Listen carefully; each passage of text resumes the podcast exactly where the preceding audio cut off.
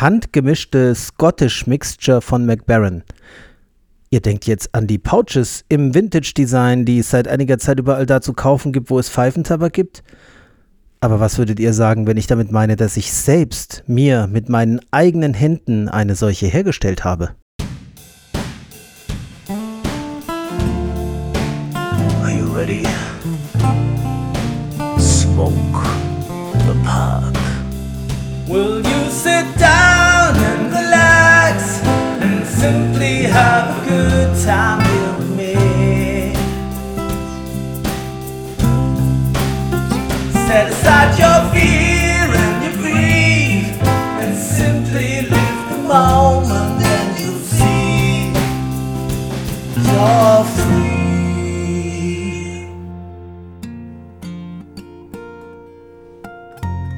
Ja, herzlich willkommen zu Strandkorbgedöns. Das ist Folge 22 der dritten Staffel. Heute ist Sonntag, der 5.11.2023. Schön, dass ihr wieder dabei seid. Heute gibt es wirklich was Interessantes zu erzählen, nämlich über ein Tabakseminar, was ein Vertreter von McBaron namens Denton Gandhi bei uns beim Pfeifenstammtisch Mittelhessen letzten Sonntag, also genau heute, genau jetzt vor einer Woche mit uns abgehalten hat.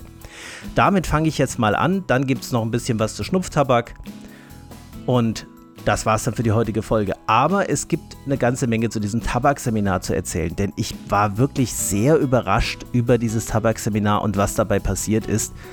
Ich fand es hervorragend. Ich habe mir das nicht so toll vorgestellt. Wir haben nämlich jeder, wie schon im Intro gesagt, unsere eigene Scottish Mixture aus den vorhandenen Grundtabaken gemischt.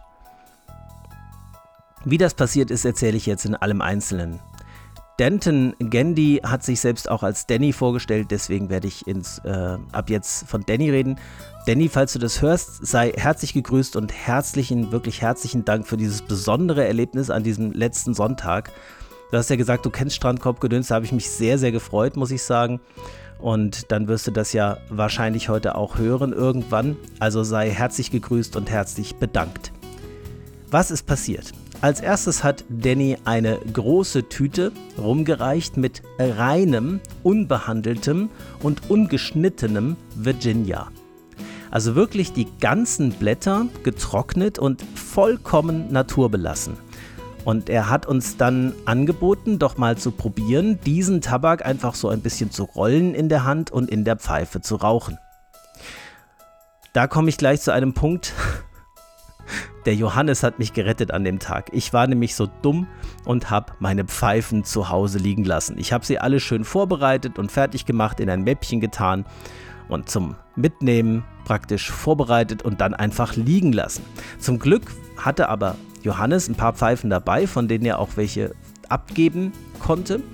Und ich konnte eine wunderschöne Stanwell aus dem Jahr 95 völlig unberaucht ergattern die hätte ich vielleicht sonst nicht gekauft, aber jetzt bin ich froh, dass ich sie habe. Gefällt mir sehr gut und ja, damit war der Tag dann gerettet. Ich habe noch eine Pfeife von ihm geliehen bekommen, eine Meerschaumpfeife, sodass ich da gut bei diesem Seminar mitmachen konnte. Danke nochmal, Johannes. Gut, also habe ich das gemacht. Ich habe so ein Virginia-Blatt genommen, das äh, zusammengerollt und in den Pfeifenkopf gebracht, um es dort zu verrauchen. Jetzt könnt ihr euch vorstellen, dass die Verbrenneigenschaften von so einem völlig unbehandelten Blatt maximal schwierig sind. Ne?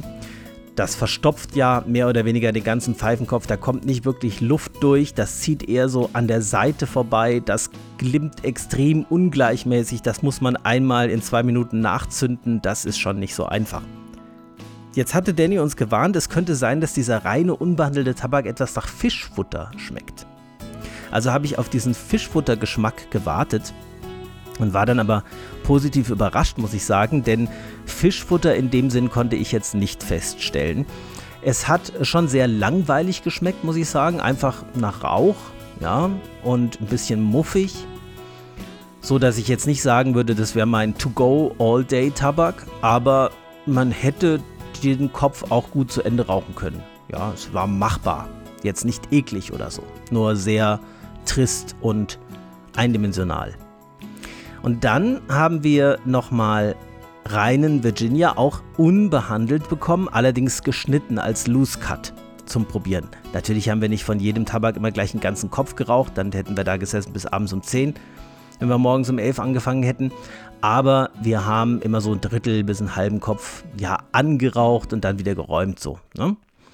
Und als nächstes kam halt, wie gesagt, diese Loose Cut Mischung Virginia unbehandelt. Und da muss ich sagen, kam dann der Fischfutter-Flair so richtig rüber. Das war dann schon sehr eklig, muss ich sagen. Ja, daran sieht man, dass eigentlich kein Tabak, den man heutzutage oder auch schon lange irgendwo kaufen kann, völlig unbehandelt auf den Markt kommt.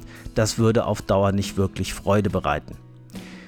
Es war ja intensiv, ähm, auch ein bisschen was von diesem Heugen, was Virginia hat. Also man hat den Virginia schon wiedererkannt.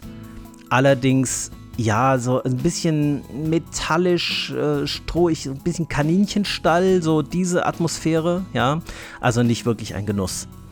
Und dann haben wir diese gleiche Mischung, also Loose Cut Virginia, nochmal gecased bekommen. Und ich habe gelernt, gecased bedeutet nicht aromatisiert. Also da ist kein Duftstoff eingesetzt worden, sondern das ist nur mit Alkohol und ich glaube etwas Zucker, dieses Casing. Dadurch ist dieser Virginia aber schon so geworden, wie man Virginia kennt. Also grasig, heuig, leicht, weich. Ja, ich muss sagen, das hat mich an den Finest Virginia von Pfeifenhuber erinnert. Das ist kein Tabak, den ich gerne und jeden Tag rauche, aber durchaus genießbar.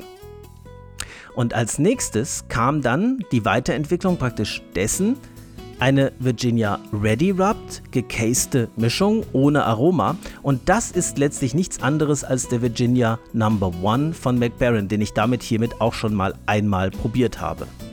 Das heißt, der Virginia Number One von McBaron kommt in der Scottish Mixture vor. So wie er ist. Das habe ich verstanden. Das ist aber auch der einzige von diesen Mischungen, die praktisch in der Scottish Mixture vorkommen. Alles andere sind Grundtabake, die McBaron so unter eigenem Namen nicht verkauft. Aber das ist spannend, weil dieser Virginia Number One hat wirklich sehr, sehr gut geschmeckt. Der hatte auch so ein bisschen was Honigartiges, aber nur aus der Natürlichkeit heraus. Also jetzt keine, keine Aromatisierung in irgendeiner Art und Weise. Gut, als nächstes kam dann ein reiner Burley, der da auch mit vorkommt in der Mischung. Und ja, viele sagen, also es war auch ein Ready Rubbed und ähm, auch gecased, ja, also auch behandelt, also nicht reiner Burley. Und äh, war mal interessant, mal wieder wirklich reinen Burley zu rauchen. Er hat mich am ehesten an den Solani Aged Burley Flake erinnert, ja. Also sehr kakaolastig, sehr kaffeelastig. Das Nussige, was viele Burley nachsagen, kann ich immer gar nicht finden. Ich finde, da ist nichts Nussiges dran. Das ist, wenn überhaupt, Kakao und ganz viel Kaffee, so Espresso-Aroma, finde ich, ohne dass Aroma dran wäre. Sehr kräftig natürlich vom Nikotin. Ähm, das merkt man beim Schlucken, wenn man Pfeife raucht, dass es kratzt im Hals. Also der hat schon ordentlich Nikotin auch. Und den habe ich auch sehr genossen, muss ich sagen. Aber was dann kam, hat mich völlig überrascht. Denn der nächste Bestandteil der Scottish Mixture ist letztlich, ist letztlich ein Kentucky, der zubereitet wird wie ein Black Cavendish. Das heißt ein Kentucky Cavendish. Und kalt riecht der wie Barbecue-Soße. Ja? Ihr kennt bestimmt den Geruch von Perique. Das hat so was Ketchup-artiges, Essigartiges, so was leicht säuerliches. Und das hat dieser Kentucky Cavendish auch. Also etwas sehr säuerliches, aber gleichzeitig auch was ganz würzig rauchiges. Und nicht rauchig in dem Sinne wie Latakia rauchig ist, sondern eben so wie Barbecue-Soße rauchig ist. Und diesen Geschmack habe ich noch nie vorher in der Pfeife geraucht, muss ich sagen. Das war völlig neu für mich diese Geschmacksqualität zu erleben, das war schon was Besonderes. Und ja, das war es im Prinzip auch schon. Ich denke immer, dass ich noch einen Bestandteil vergessen habe. Es ist aber nicht so. Es waren letztlich vier Bestandteile, die ja wiederum Mischungen sind, die wir dann gemischt haben. Dann haben wir nämlich so ein Schälchen bekommen, wie ihr es auf dem Cover der heutigen Folge auch seht. Das ist das Schälchen, in dem wir die Scottish Mixture handgemischt haben. Und da haben wir dann diese verschiedenen Grundtabake, also vier von denen ich gerade geredet habe, die Virginia Loose Cut ähm, nicht aromatisierte gecaste Version, dann der Virginia Number One, der Burley und dieser Kentucky Cavendish. Und das alles so in Anteilen grob mit Augenmaß. Also wir haben keine Waage benutzt oder sowas. Weil das genaue Mischverhältnis weiß ich jetzt auch nicht. Das war so von dem einen eine Handvoll, von dem anderen eine halbe Handvoll, so in die Richtung ging das. Von dem nächsten nur ein Pfötchen oder der Prise, so, so war das. Und dann kam der für mich spannendste Teil, denn dann reichte Danny ein Fläschchen, ein Sprühfläschchen rum, in dem die Aromatisierung, die Original-Aromatisierung der Scottish Mixture war. Und wir haben alle dran geschnuppert und haben überlegt, nach was das riecht. Und ich kann euch jetzt schon sagen, nachdem ich eine Woche überlegt habe, ich weiß es immer noch nicht, was das für ein Geruch ist. Ich kann euch sagen, dass ich den Geruch irgendwie vertraut fand. Ich kannte ihn. Ich dachte an Hustensaft, aber Hustensaft riecht anders. Ich habe nicht rausgekriegt, was das für ein Aroma ist, aber Honig war es auf keinen Fall, weil man sagt ja, die Scottish Mixture schmeckt ein bisschen nach Honig. Das ist, ist auch so, wenn man sie raucht, aber das hat nicht nach Honig gerochen. Am ehesten würde ich noch sagen Richtung Mandel, Marzipan, Amaretto. Aber wenn ich jetzt diese Worte benutze, dann entsteht in euren Köpfen ein falsches Bild. Denn ihr würdet niemals an dieser Flasche riechen und sagen, ach ja, Amaretto oder ach ja, Marzipan. Nein, nein, auf keinen Fall. Ihr würdet wahrscheinlich, so wie es uns allen ging, wir waren so 10, 11 Leute dran schnuppern und sagen, was ist das? Das kenne ich irgendwie, aber ich weiß nicht, was es ist. Aber am ehesten, wenn ich länger dran geschnuppert habe und überlegt habe, was könnten da für Bestandteile drin sein, kam ich auf Mandel und Rose. Aber wie gesagt, ähm, stellt euch jetzt nicht vor, dass das nach Mandel oder Rose ge gerochen hat, sondern das ist was, was man nach langem Überlegen dann denkt. Es könnte ein bisschen Mandel drin sein. Es war auf jeden Fall ein sehr angenehmer Geruch, klar, aber auch sehr intensiv. Sehr, sehr stechend und intensiv.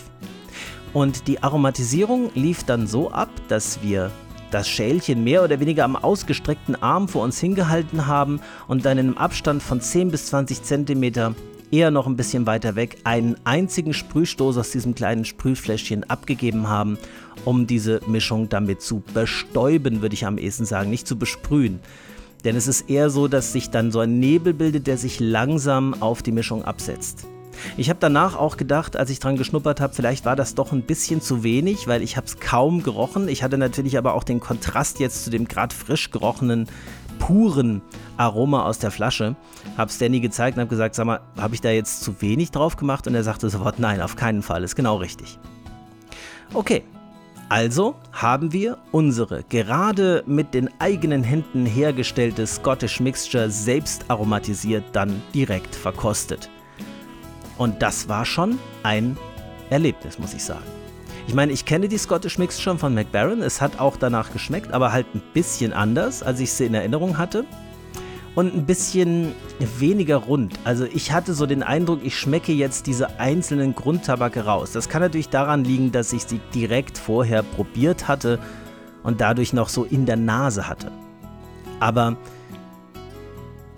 der Geschmack war von Anfang an gut, aber er wurde im Verlauf des Kopfes, und davon habe ich dann wirklich einen ganzen Kopf geraucht, sogar immer besser.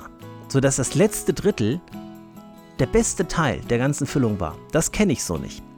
Ich kenne das, dass viele Tabake auch im letzten Drittel noch gut schmecken. Aber dass sie besser werden, deutlich besser gegen Ende hin, das hatte ich so noch nie. Und spannend war auch, dass so ein ganz leichter, bitzliger Geschmack auf der Zunge und auf den Wangenschleimhäuten entstanden ist. Geschmack würde ich sich nennen, eher eine Sensation.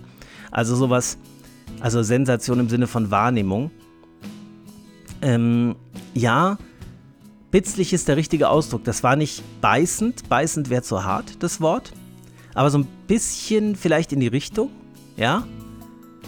Also also ganz leicht in Richtung unangenehm unterwegs, aber an der Stelle angehalten, wo es unangenehm wird. Ne? Also noch, noch in Ordnung. Und dieses bitzige Gefühl ist auch im Verlauf des Kopfes weniger geworden.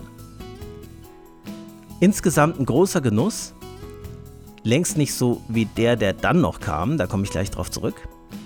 Aber ein großer Genuss und natürlich ein Riesenspaß, weil selbst gemischt mit der eigenen Hand, ja. Und dann haben wir diese Mischung mitgenommen, jeder für sich. Das waren jetzt vielleicht insgesamt vier Pfeifenköpfe. Ja, so vier Füllungen, also vielleicht so 15 bis 20 Gramm. Ja. Und ich, na, eher 15 als 20. Und ich kann jetzt schon sagen, also unser, unsere Hausaufgabe ist, beziehungsweise unser, der Vorschlag für uns ist, jetzt nach einer Woche den nochmal zu probieren, was ich eben gerade vor der Aufnahme dieses Podcasts gemacht habe. Und dann nach einem Monat und nach sechs Monaten, weil normalerweise wird die Scottish Mixture wohl sechs Monate gelagert, bevor sie verkauft wird. Jetzt habe ich heute zum ersten Mal, also nach einer Woche, diese Mixture, die ich selbst hergestellt habe, nochmal probiert. Und ich muss sagen, ich hatte das Gefühl, im ersten Drittel war der Geschmack noch, noch schöner, noch weicher, noch runder und vor allem sehr sahnig vom Geschmack her. Die Aromatisierung rieche ich übrigens immer noch sehr deutlich, nachdem, ähm, naja gut, er hat ja nicht ausgelüftet. Er lag eine Woche jetzt im Schnappdeckelglas. Ich habe ihn natürlich gleich im Schnappdeckelglas gesichert. Aber ich kann jetzt schon sagen, in drei Wochen kann ich nach einem Monat nochmal schauen, wie er dann schmeckt, aber ich denke, das war's dann. Ich weiß nicht, ob es noch reicht für diese vierte Füllung nach sechs Monaten. Vielleicht ist noch eine halbe übrig dann. Es ist wirklich nicht mehr viel da. Und ja, also ich hatte das Gefühl, die, die Tabakaromen sind heute etwas bisschen mehr gemerged. Ich, mir fällt kein deutsches Wort dafür ein. Merge, also so ineinander übergehend, ineinander fließend. Dieses leicht bitzige war immer noch da, aber weniger als letzten Sonntag und ist auch im letzten Drittel verschwunden. Auch hier war es so, dass ich den Tabak sehr gut bis zu Ende rauchen konnte, allerdings hatte ich nicht mehr diesen krassen Effekt, dass ich das Gefühl hatte, er ist wirklich im letzten Drittel nochmal deutlich besser als am Anfang. Das war jetzt hier eher so, dass er am Anfang besonders gut geschmeckt hat und dann im zweiten und Drittel, dritten Drittel immer noch gut. Ja, also so wie ich es normalerweise kenne von Tabaken bin gespannt, wie es in drei Wochen schmeckt. Ist natürlich schwierig, das dann zu vergleichen, weil so gut ist mein Geruchsgedächtnis vielleicht auch nicht, dass ich das dann noch weiß, wie das jetzt im Vergleich zu heute war. Ja, dann haben wir natürlich von Danny noch ganz viel über McBaron und die Geschichte von McBaron erfahren. Da habe ich zum Beispiel erfahren, dass McBaron früher mal McLaren hieß mit L. Das ist auch spannend. Aber diese Details habe ich mir nicht alle gemerkt, muss ich sagen. Was ich mir gemerkt habe, ist, ähm, dass Red Virginia, ich weiß nicht, wahrscheinlich wisst ihr das, vielleicht bin ich da hinterher, aber Red Virginia ist gar keine eigene Virginia-Sorte. Das ist keine andere Pflanze. Das ist einfach, das ist der Tabak aus dem oberen Teil der Pflanze, der nikotinstärker und erdiger ist. Das ist keine eigene Pflanze. Das zum Beispiel habe ich mir gemerkt. Also wir haben ganz viel ge äh, gehört über Tabak, Tabakanbau, ähm, wo Tabak angebaut wird, ähm, solche Dinge. Also es war wirklich sehr, sehr intensiv und sehr interessant und ging über gut zweieinhalb Stunden. Und ähm, vielen Dank nochmal, Danny, und vielen Dank, Johannes, dass du das ähm, organisiert hast und mir den Tag gerettet hast, indem du mir diese Pfeife verkauft hast und ähm, die andere geliehen hast. Gut. Ja, Jetzt bin ich natürlich sehr gespannt auf den handgemischten, auf die handgemischte Scottish Mixture in den Vintage Pouches, die ich auch noch hier habe und die ich auch verkosten will.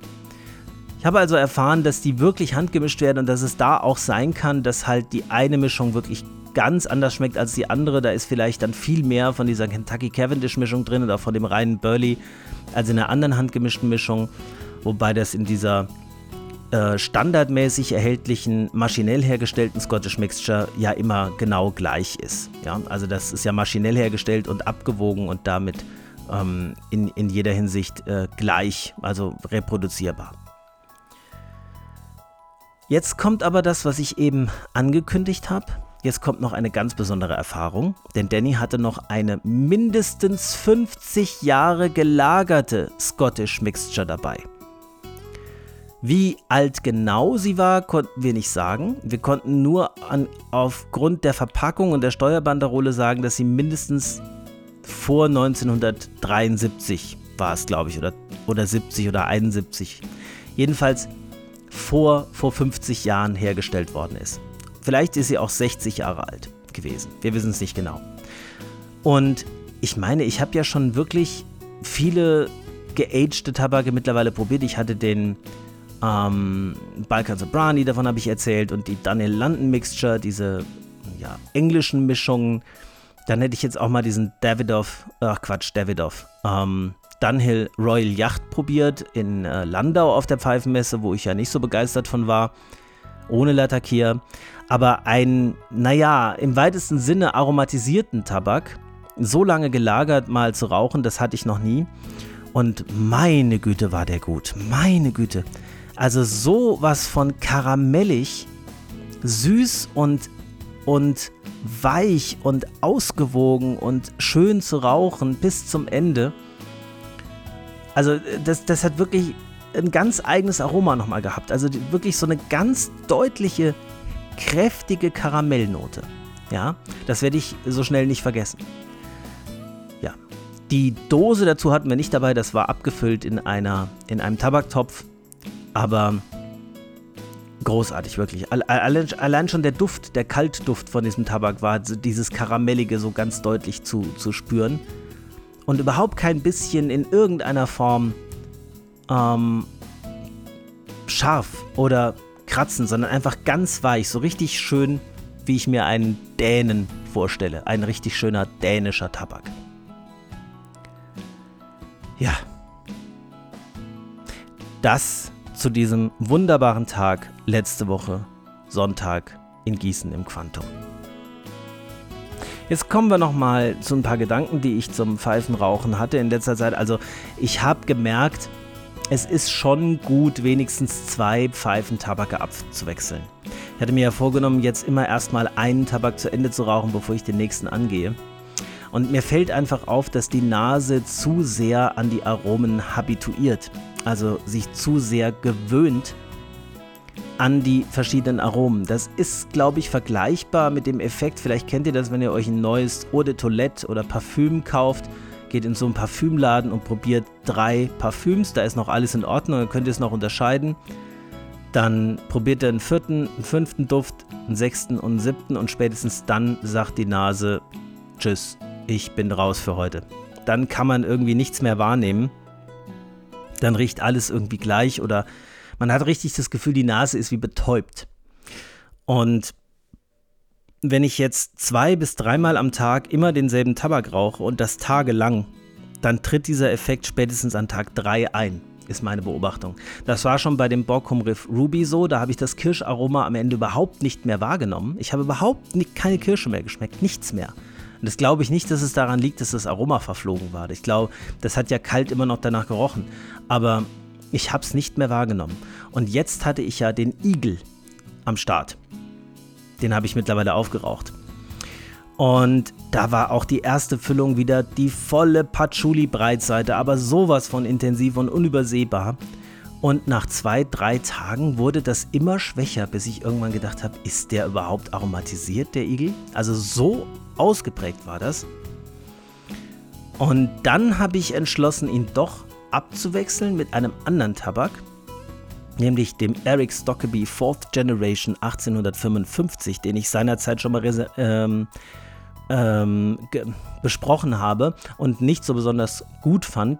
Da sage ich gleich was zu. Das muss ich dringend revidieren. Mm, und da habe ich dann das Patchouli wieder ein bisschen mehr geschmeckt. Aber dadurch, dass ich ihn so lange geraucht hatte, war auch diese Habituation der Nase immer noch aktiv sodass ich ähm, ja so gegen Ende des Eagles dann auch wirklich froh war, als er, als er alle war. Das, das ist immer für mich auch so. Also ich werde mir so schnell die jetzt nicht nochmal kaufen. Ich fand ihn äh, schon einen herausragenden Tabak, aber irgendwie fand ich ihn dann doch gegen Ende hin etwas nerviger. Das war jetzt zum Beispiel, das ist nicht bei allen Tabaken so gewesen, die ich bis zu Ende geraucht habe. Bei diesem McBaron Virginia Flake, war ich bis zum letzten Scheibchen voll auf begeistert und habe gedacht, irgendwann kaufst du dir den nochmal. Ja, das war jetzt hier ein bisschen anders. Also der Igel schöner Tabak, wirklich nach wie vor, ich will da, will da nichts revidieren. Ich finde, das ist eine großartige Leistung, so einen tollen Tabak herzustellen. Auch die Tabakgrundlage mit diesem schönen, kräftigen Kentucky da drin ist wirklich toll. Aber nur geraucht, jeden Tag, eine Woche lang, ist es dann too much. Aber dafür ist er, glaube ich, auch nicht gemacht. Ich glaube, er ist nicht, äh, es ist kein, er soll nicht als All-Day äh, geraucht werden. Es ist eher einer, den man mal so einmal die Woche oder einmal alle vier Tage raucht. Und dann, glaube ich, äh, hat man auch diesen vollen Patchouli-Effekt und dieses Besondere, was der Igel transportiert. Und jetzt, wie gesagt, nochmal ein paar Worte zu diesem Eric Stockeby. Ich habe damals, ich weiß nicht warum, gedacht, er müsste nach Trockenobst schmecken. Also ich habe sowas erwartet wie die Eric's Reserve von Nerding. Ist aber weit gefehlt. Dieser Tabak schmeckt in keiner Weise nach Trockenobst. Wenn ich aber jetzt Trockenobst erwarte und dann was ganz anderes schmecke, dann denke ich, da stimmt was nicht. Und dieses da stimmt was nicht, ähm, erlebe ich dann subjektiv als kein guter Tabak für mich. Jetzt habe ich nochmal woanders nachgelesen. Womit ist dieser Tabak eigentlich aromatisiert? Und da steht an mehreren Stellen Vanille-Honig. So, wenn ich jetzt an den Eric Stockeby rangehe mit der Vorstellung, der schmeckt nach, nach äh, Vanille-Honig, dann tut er das wirklich. Und zwar in meisterhafter Art und Weise. Ein bisschen mehr Vanille als Honig, aber er ist vergleichbar von der Art her mit dem Peter Rasmussen Green Label, der mehr Honig als Vanille im Aroma hat. Und dann finde ich den auf einmal total gut. Und da, da sieht man mal wieder, was Erwartungshaltung ausmacht. Ja.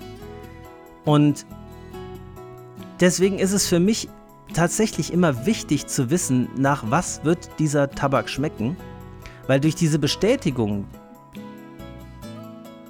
die ich dann erlebe, wenn ich den Geschmack dann wirklich rausschmecke, nachdem er schmecken soll, die macht einen Teil des Genusses aus für mich. Und auf diese Art und Weise lerne ich diesen Tabak jetzt völlig neu zu schätzen und freue mich auf jede Füllung damit. Ich finde den so gut gelungen. Das ist so ein toller Däne. Wirklich dieser, dieser schöne Virginia Burley, da ist ja kein Black Cavendish mit drin, dieser Ready Rubbed, ja, der auch eine gewisse Kräftigkeit hat, aber mit diesem satten Vanille-Honig-Aroma, der ist wirklich satt aromatisiert, finde ich, dass das Ganze wunderbar ergänzt also dieser Tabak hat nochmal eine ordentliche Besprechung, ein ordentliches Review verdient. Und wenn ich damit durch bin, werde ich ihn auch nochmal so besprechen, wie ich den Bockon Riff Ruby besprochen habe. Jetzt bin ich erst so ungefähr im ersten Drittel der, der Packung und ich merke auch immer mehr, dass es wirklich keinen Sinn hat, einen Tabak hier zu besprechen, den ich nicht wenigstens wenigstens 30, 40 Gramm von geraucht habe. Das ist wirklich, das werde ich nicht mehr tun. Diese ersten Eindrücke sind oft falsch in die eine oder in die andere Richtung. Was heißt falsch? Nicht die Eindrücke, die ich am Ende einer 50 Gramm Dose noch habe. Ja. Also Eric Stockby 1855, jetzt mittlerweile würde ich sagen, dringende Empfehlung, ganz, ganz toller Däne, obwohl es eigentlich ein, kein Däne ist, sondern aus USA kommt, aber so stelle ich mir einen guten Dänen vor. Ja, also im Moment wechsle ich wieder zwei Tabake ab. Immer den einen und dann den anderen. Abwechselnd einfach. Und habe das Gefühl, dass ich dadurch die Aromen wieder mehr schmecke und mehr bewusst wahrnehme.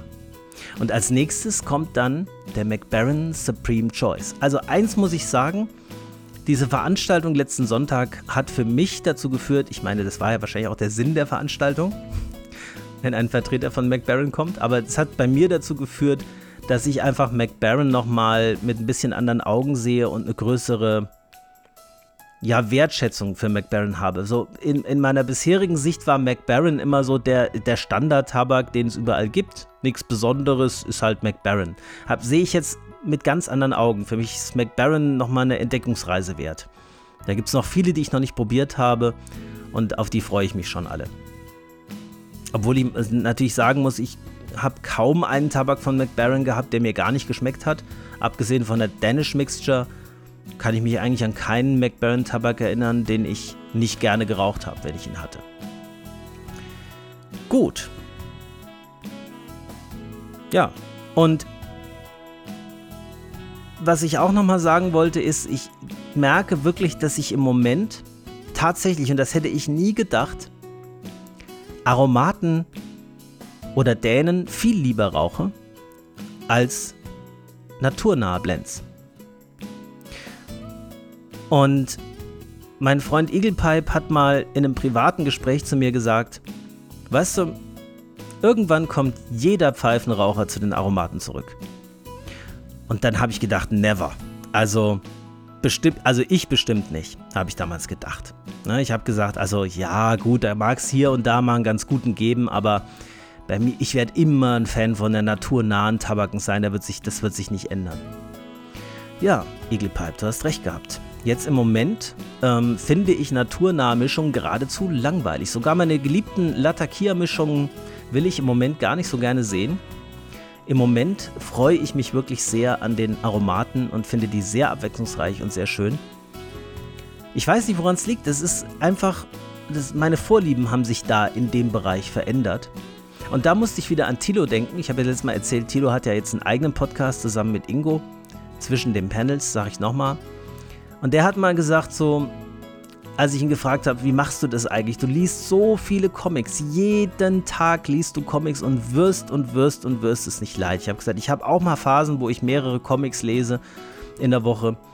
Aber irgendwie so diese, diese Begeisterung über so viele Jahre konstant jeden Tag aufrechtzuerhalten, das ist mir ein Buch mit sieben Siegeln, wie du das machst. Und dann sagte er, ja, das liegt daran, dass ich innerhalb des Genres Comic lesen oder sag ich mal, Bildergeschichten lesen, immer wieder andere Vorlieben habe. Es gibt Zeiten, da lese ich fast nur Superhelden-Comics. Und dann gibt es Zeiten, da nerven mich die. Da lese ich nur amerikanische Independent Comics, ja, oder so Splitteralben, franco-belgische Comics. Und dann gibt es wieder Phasen, da lese ich am liebsten Manga, ja. Und da will ich von dem ganzen anderen Zeug nichts wissen. Aber dass ich gar nicht lese, das kommt nicht vor.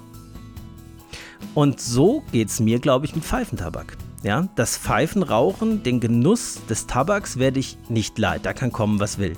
Aber die Vorlieben innerhalb dieser Disziplin, innerhalb des Pfeiferauchens, die ändern sich offensichtlich alle paar Jahre mal.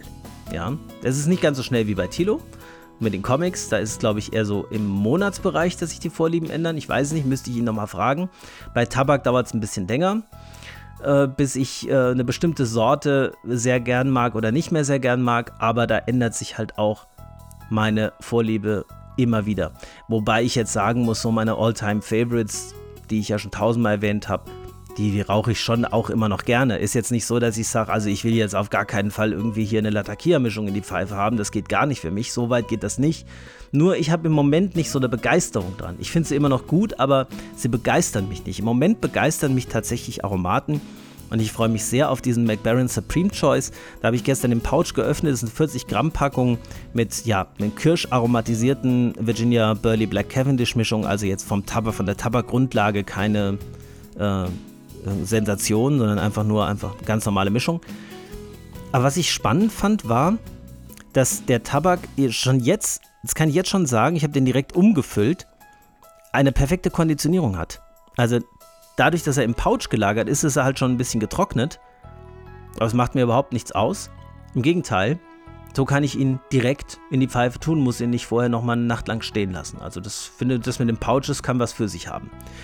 Und ähm, kalt ist er schon mal sehr vielversprechend. Ich habe ihn bis jetzt noch nicht geraucht.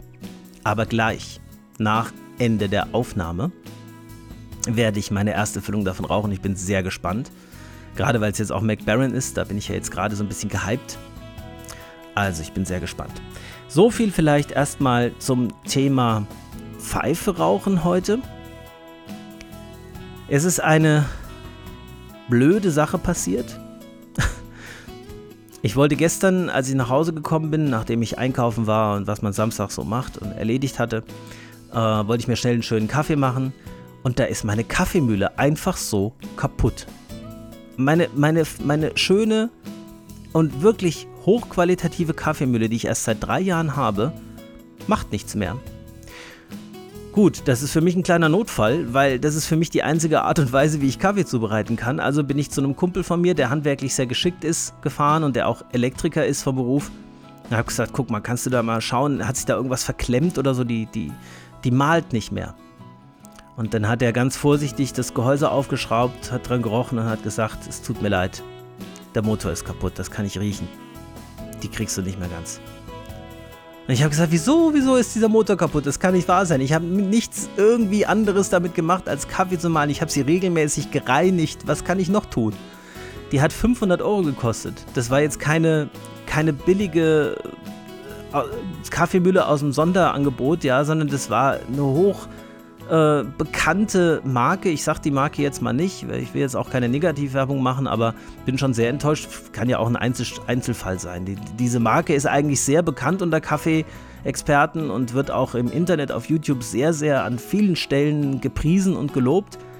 Aber eine 500 Euro Kaffeemühle ist natürlich jetzt Garantie und alles abgelaufen. Ne? Ist nach drei Jahren einfach mal so kaputt, finde ich schon enttäuschend, muss ich sagen. Schlimm ist vor allem, dass ich im Moment keinen Kaffee trinken kann. Jedenfalls nicht aus meiner geliebten Kaffeemaschine. Jetzt habe ich zwar immer so eine Reservemöglichkeit, so eine Kapselmaschine, aber das ist ja nicht das Gleiche, ja. Und ähm, ja, was soll ich sagen? Also, ich habe eine neue bestellt, aber das wird bis Mittwoch dauern, bis sie kommt. Ich hatte gedacht, ich kann mir vielleicht so helfen. Ich bin dann gestern noch schnell in den Supermarkt gefahren und habe mir gemahlenen Espresso von Lavazza gekauft. Also, Leute, das geht gar nicht. Ja, also dieser gemahlene Espresso ist so grob gemahlen, da kannst du vielleicht Filterkaffee mitmachen, aber für einen Siebträger, also das Erlebnis ist so, man macht den Siebträger voll, macht es in die Espressomaschine, stellt an und dann laufen 50 Milliliter in zwei Sekunden durch. Weil der einfach so verdammt grob gemahlen ist. Und was dann dabei rauskommt, hat mit Espresso überhaupt nichts zu tun. Ja? Wenn überhaupt, dann mit wässrigem Filterkaffee, der bitter und ekelhaft sauer schmeckt. Also das ist einfach in vain. Also es hat überhaupt keinen Sinn. Also falls ihr eine Siebträgermaschine zu Hause habt, nehmt Abstand davon, euch fertig gemahlenen Espresso im Supermarkt zu kaufen. Das könnt ihr gleich lassen. Das ist komplett sinnlos. Wobei ich sagen muss, n gleich 1, das war jetzt nur eine, ne? Das war nur ein Versuch. Vielleicht sind alle anderen gemahlenen Espresso, Espressi im Supermarkt ja schön fein gemahlen, kann sein. Aber ich wollte es mich jetzt nicht 5 oder 6 Euro kosten lassen, das zu probieren und dann die nächste Packung wegzuwerfen. Das äh, will ich nicht. Aber man muss vorsichtig sein mit so Generalisierungen. Ne? Da sind wir Menschen gut drin. Wir machen eine Erfahrung und denken, es wäre dann immer so. Es kann natürlich sein, dass von zehn verschiedenen gemahlenen Espresso ich ausgerechnet den erwischt habe, der viel zu grob gemahlen ist. Das kann sein, aber ich, hab, ich warte jetzt bis Mittwoch, bis ich eine vernünftige Kaffeemühle bekomme. Ich habe mich für den Mahlkönig X54 entschieden. Ähm, ja, das, äh, der ist auch in den Tests gut weggekommen und das sah vielversprechend aus, was ich da gesehen habe. Ich habe lange recherchiert gestern Abend, zwei, drei Stunden oder so, aber habe mich dann für den entschieden. Gut, und zum Thema Kaffee wollte ich noch ein besonderes Erlebnis mitteilen, denn wir waren gestern Abend Sushi essen. Ich liebe Sushi essen. Ich mag Sushi sehr gerne. Und das Schöne beim Sushi essen am Band ist immer, man muss nicht erst aufs Essen warten, wenn man Hunger hat. Ja, kennt ihr das? Ihr geht ins Restaurant, habt eigentlich total Hunger, dann müsst ihr erstmal so eine Viertelstunde bis 20 Minuten warten, bis der erste Kellner, ja gut, in anderen, das ist nicht immer so, aber manchmal, wenn es sehr voll ist, muss man schon erstmal ein bisschen warten, bis der Kellner überhaupt kommt. Dann wird erstmal Getränke bestellt, man, dann ist er schon wieder weg und man, ja, ich habe eigentlich auch schon Essen. Naja, gut, dann halt gleich. Ne? Und dann hat man Hunger und dann wird bestellt. Da muss man vielleicht, wenn es schlecht läuft, nochmal eine halbe Stunde oder eine Dreiviertelstunde aufs Essen warten. Vielleicht sogar noch länger, je nachdem, wie voll es ist. Also, das hat man beim Sushi-Essen alles gar nicht. Man setzt sich aufs, ans Band und Feuer. Los geht's. das finde ich immer sehr schön. Und ähm, ja, das äh, Sushi-Restaurant, wo wir gerne hingehen, das nennt sich Sakura in Marburg, ist gegenüber vom Cineplex. Also wer es nicht kennt, kann ich sehr empfehlen. Die machen sehr, sehr schönen, ähm, frischen, frisches Sushi. Das kann man bedenkenlos genießen. Das ist äh, einfach lecker und äh, der Fisch hat, glaube ich, eine sehr hohe Qualität, würde ich sagen. Wenn ich das mit anderen Sushi-Restaurants vergleiche. Ja, und da gibt es jetzt endlich auch Kaffee zu trinken. Es gab nämlich immer nur japanischen Grüntee. Das ist zwar, ich, ich liebe japanischen Grüntee, aber so nach dem Essen ist es für mich nicht so der ideale Zeitpunkt, einen japanischen Grüntee zu trinken, abends um 10. Ähm, da brauche ich irgendwie so dieses kräftig bittere vom Kaffee. So, das ist so mein Verdauungselixier, so ein Espresso nach dem Essen. Und die hatten aber keinen Espresso, die hatten vietnamesischen Kaffee.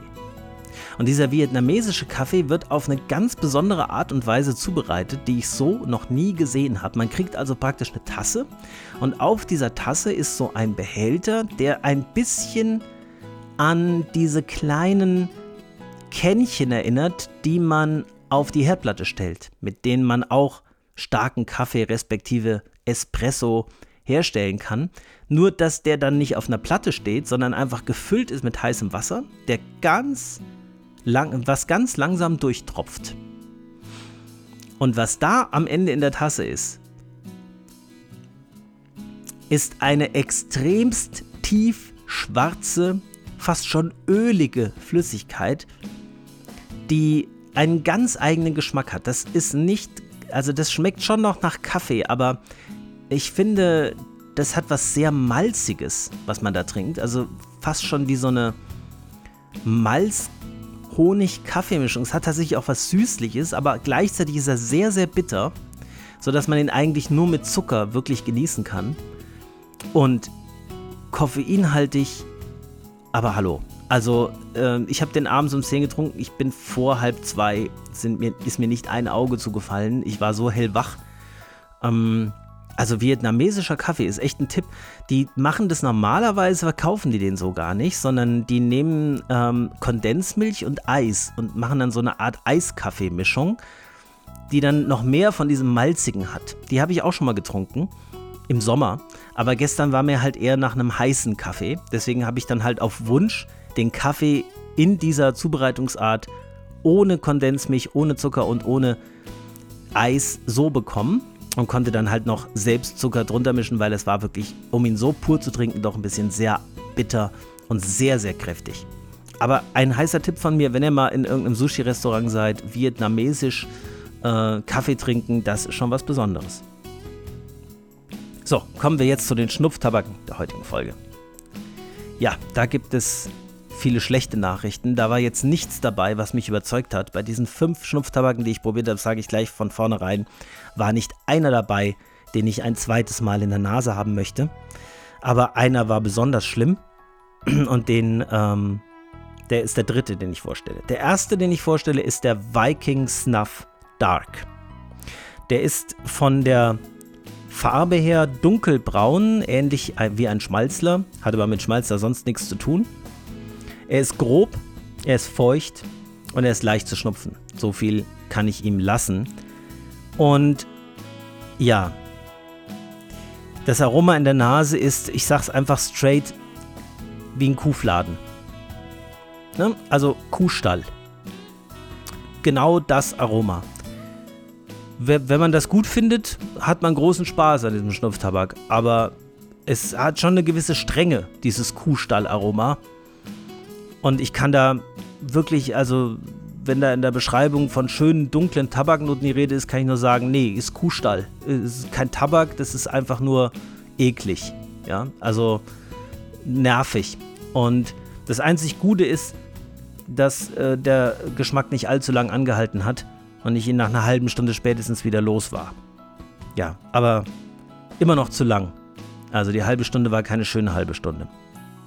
Dann habe ich den Viking Snuff Blond probiert. Der ist hellbraun, eher fein gemahlen und ziemlich trocken.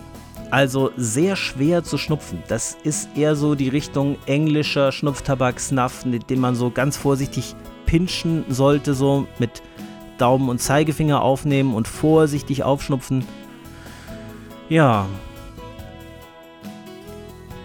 Eher langweilig, eher unangenehm, schon eher reiner Tabak, aber schon besser als der dunkle, aber trotzdem eher so ein Fall für den Müll, würde ich sagen. Also eher unangenehm. Ich weiß, ich weiß gar nicht, wie ich das, wie ich das sagen soll, nach was der, nach was der schmeckt. Das ist vielleicht so in die Richtung Nefa Ifrika. Der ging so, so ähnlich, so ein heller Tabak, auch so ein bisschen Ziegenstallmäßig. Nicht besonders angenehm. Aber zum Glück nur sehr kurz anhalten. Nur wenige Sekunden, dann ist der eher unangenehme Duft wieder weg. Ja, muss ich nicht nochmal haben. Und jetzt kommt das Superlativ in Richtung Negativität. Also schlechter kann aus meiner Sicht ein Schnupftabak nicht mehr sein. Und ich würde euch wirklich raten, wenn euch jemand Wilsons Rose of Shadow anbietet zu schnupfen, dann nehmt die Beine in die Hand und lauft um euer Leben. also ganz ehrlich, ich muss jetzt, jetzt muss ich mal richtig ranten hier. Also schli schlimmer geht es nicht. Schlimmer, schlimmer kann ein Schnupftabak, glaube ich, nicht mehr sein.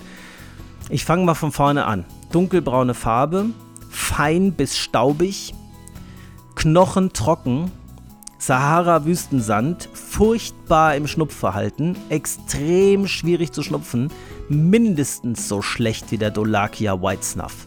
Ja, vom Schnupfverhalten her. Mindestens, wenn nicht noch schlechter. Und der Geschmack, der Geruch. Also was mir als erstes einfällt, ist ein scharfes Scheuer- und Putzmittel für die Toilette. Auch mit so ein bisschen Bahnhofstoilettenromantik. Ja, so ein bisschen Ammoniakartig noch mit drin, so getrockneter Urin, gemischt mit scharf schneidender, bissiger, blumiger Note. Blumig, Blumen riechen so nicht. Ähm, Putzmittel am ehesten riecht so. Aber so zitronig, Rosen, zitronig, Zitrone, das wäre eine Beleidigung für jede Zitrone auf der Welt, wenn ich diesen Tabak mit Zitrone vergleichen würde. Sauer, bissig, stechend, scharf, schneidend, schmerzhaft geradezu und unfassbar penetrant sodass die ganze Nase voll ist mit diesem widerlichen, stechenden Geruch und ich habe alles versucht, den aus der Nase zu kriegen. Ich war sogar über dem Waschbecken und habe mir Wasser in die Nase geschaufelt, um das da wieder rauszukriegen. Also ich habe wirklich richtig gelitten. Mir haben die Augen getränt. Das war schmerzhaft. Das müsste man, also sowas finde ich, müsste man verbieten. Wenn auf Schnupftabak draufsteht, dieses Tabak gefährdet ihre Gesundheit, stimmt es meistens nicht. Bei dem würde ich sagen, unterschreibe ich das aber sowas von. Also da gehört ein Hinweis drauf, Achtung, dieses Produkt verdirbt Ihren Tag. Ja, also man braucht wirklich eine Stunde mindestens, bis man den Ge Geruch irgendwie so aus der Nase durch viel Naseputzen und äh, Waschen rausgekriegt hat, dass man es wieder erträgt. Dann ist es immer noch sehr unangenehm und ekelhaft, aber nicht mehr schmerzhaft und, und widerlich. Leute, Wilsons Rose of Shadow, das ist, das ist wirklich, also das ich glaube nicht, dass ich jemals einen Schnupftabak finden werde, der annähernd so schrecklich ist. Wirklich. Note minus 800, wenn es von 1 bis 6 geht. Grausam. Okay, danach kam dann einer, den ich vielleicht im Vergleich mit Tabaken, die ich gut finde, nicht so gut gefunden hätte, aber danach war es eine regelrechte Erleichterung. Ich muss nämlich sagen, ich habe diese ganzen fünf Schnupftabake alle letzten Samstag nach der Aufnahme abends probiert. Denn der Viking Snuff Dark war so eklig, dass ich gedacht habe, vielleicht kann ich den Geschmack ein bisschen übertünchen mit Viking Snuff Blond. Vielleicht ist der besser. Dann war der auch nicht so gut. Dann habe ich gedacht, naja, komm, der Wilsons Rose of Shadow, vielleicht kann der es wieder gut machen. Ja, der hat es dann richtig äh, verdorben. Und dann habe ich die anderen beiden eigentlich nur noch hinterher geschnupft, damit ich irgendwie diesen Wilsons Rose of Shadow wieder aus der Nase rauskriege nach einer Stunde. Das war schon schlimm. Und dieser J und H Ne? Wilson SP Number One, den hatte ich auch noch auf meiner Liste. Und der war dann im Vergleich eine richtige Erleichterung, aber auch nicht wirklich gut für mich. Also mittelbraun, fein gemahlen, trocken, machbar vom Schnupfverhalten her, aber auch stressig, ja, schwierig zu schnupfen. Und ja, ich habe da tatsächlich so ein schönes, äh, herbes, helles Tabakaroma feststellen können. Vielleicht mit so ein bisschen Limette, Zitronengrasaroma drin. Das war dann schon im Vergleich zu den anderen dreien eine, ein Stern am Himmel und ähm, wirklich deutlich besser als alles, was ich an dem Abend probiert habe, aber jetzt auch nicht so herausragend, dass ich ihn weiter konsumieren möchte. Und als letztens hatte ich dann noch einen von Wilsons. Da hatte ich ja noch ein bisschen Angst vor. ähm, Wilsons BM, also Honig-Menthol soll das sein. Auch dunkelbraun, auch fein gemahlen, aber etwas feuchter, so mittelfeucht und damit einigermaßen gut zu schnupfen. Und ja, das ist halt die volle Mentholbreitseite. Also das ist halt so ein, so ein Schnupftabak, den man schnupft und wo dann die Hand hinterher noch so wehtut, als hätte man sich Finalgon draufgeschmiert. So viel Menthol ist da drin. Die ganze Nase ist eiskalt. Vorne, außen, innen, alles ist voller Menthol. Und wenn dieses Menthol dann so nach 10 Minuten so langsam endlich abschwächt, dann meint man so ein ganz kleines bisschen Wildhonig riechen zu können.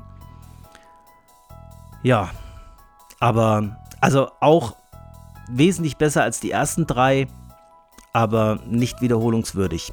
Also leider diese Woche keine guten Nachrichten zu neuen Schnupftabaken. Es sind jetzt auch nicht mehr allzu viele übrig. Ich habe noch ein paar, die ich probieren kann. Aber so langsam aber sicher neigt sich die Staffel dem Ende zu, zumindest was den Schnupftabak angeht. Und dann kommt die nächste Staffel.